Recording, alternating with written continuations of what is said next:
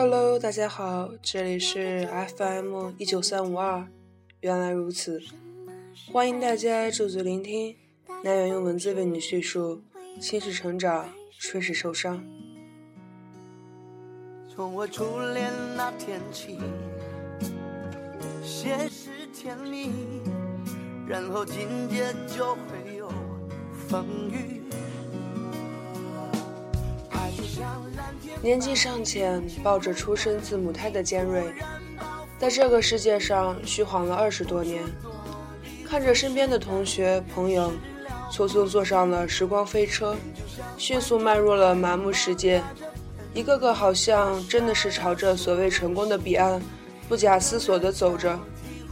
也是，毕竟他们有些人的月薪高过我不知道多少。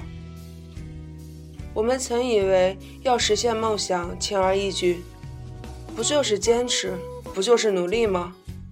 我们没爹拼，我们还有年轻的身体啊；我们没钱拼，我们还有坚强不屈的意志吗？可是真的是这样吗？持续不断的写东西，每天坚持两千字以上，李小红这样已经坚持了五年。本子堆起来能绕地球一周，当然这一句是夸张的修辞手法。总之能比他高就对了。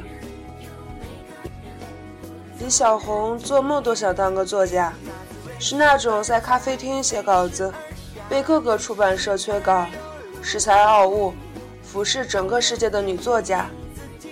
然而现实是，她在某某网站发了一篇文章。挂了很久的时间，才发现点击观看数仅为二十三，评论数零，推荐数零。李小红默默地告诉自己：“没关系，我再写一些东西出来，一定会一鸣惊人，成为真正的写作者。”于是，他又默默地开始构思，开始写，直到夜里周围灯都亮了又灭。小毛又扛着重重的琴盒回来了，那琴盒真重啊，远远的就能听到琴盒摩擦地面的沉重闷响。小毛并不高，提着琴盒的时候难免会碰到地面。他重新又背到背上。他渴望能考进北京迷笛音乐学校学习电吉他，玩吉他的时间已经不短了，从初中一年级。然后是高中到大学，从大学退出来，漂泊在北京，等待着能考进音乐学校的机会。同时，他还不得不赚钱，因为家里人不同意他退学学音乐这件事儿，更不同意他从遥远的广东到陌生的北京来闯荡。前途渺茫不说，还举目无亲。小毛还是义无反顾地来了，这不。今天又坚持到很晚呢，不知他考谜底考得怎么样。踏上二楼的楼梯总是无声。听说这家的孩子是个痴迷插画的孩子，每日把自己关在房间里，一声不响就是画画。痴迷的程度都能赶上王羲之学习书法写字到吃了墨汁都不觉的地步。听说这家孩子梦想就是做个插画家，出绘本。当然，这样的坚持还是有结果的。从小这孩子就画得好，各种大小比赛都能斩获些奖励。唯一不足的，好像总是缺些机运，属于万年老二的那种。你说他们该不该坚持呢？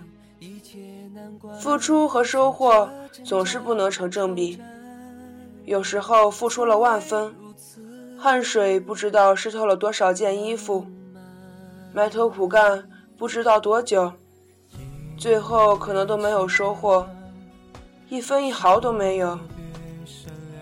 那我们就不要坚持，不要努力了。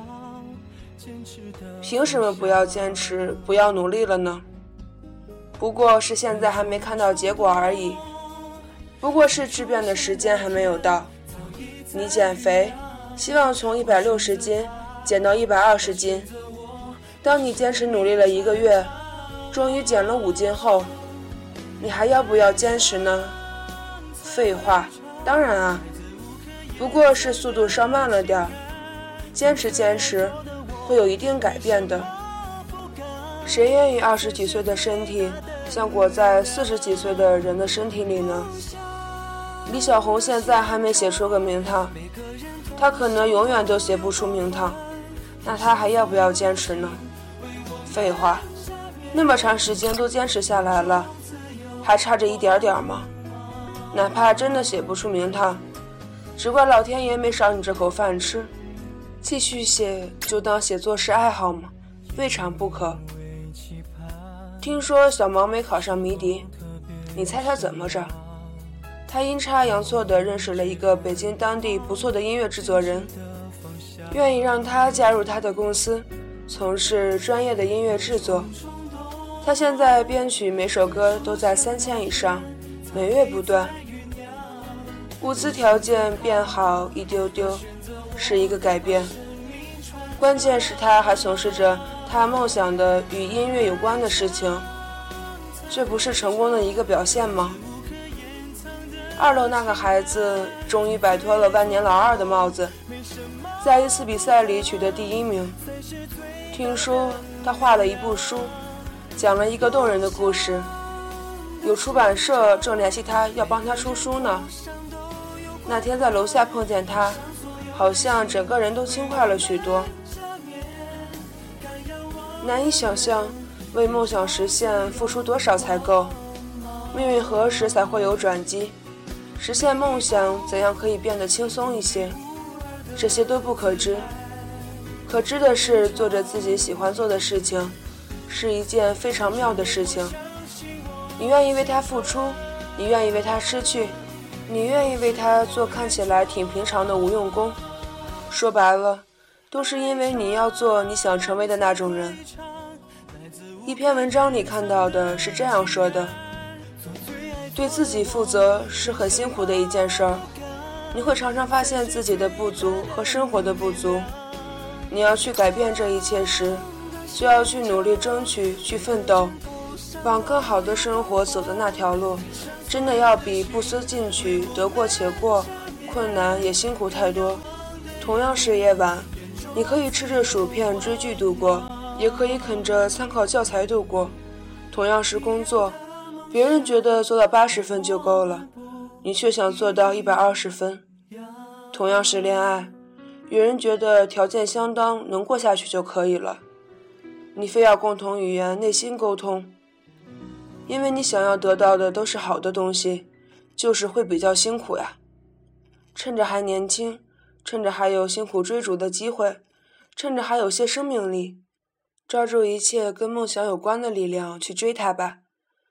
他的得到虽没那么轻而易举，但当你得到他，一定会感谢现在的坚持和努力的自己。加油，对你也对自己说。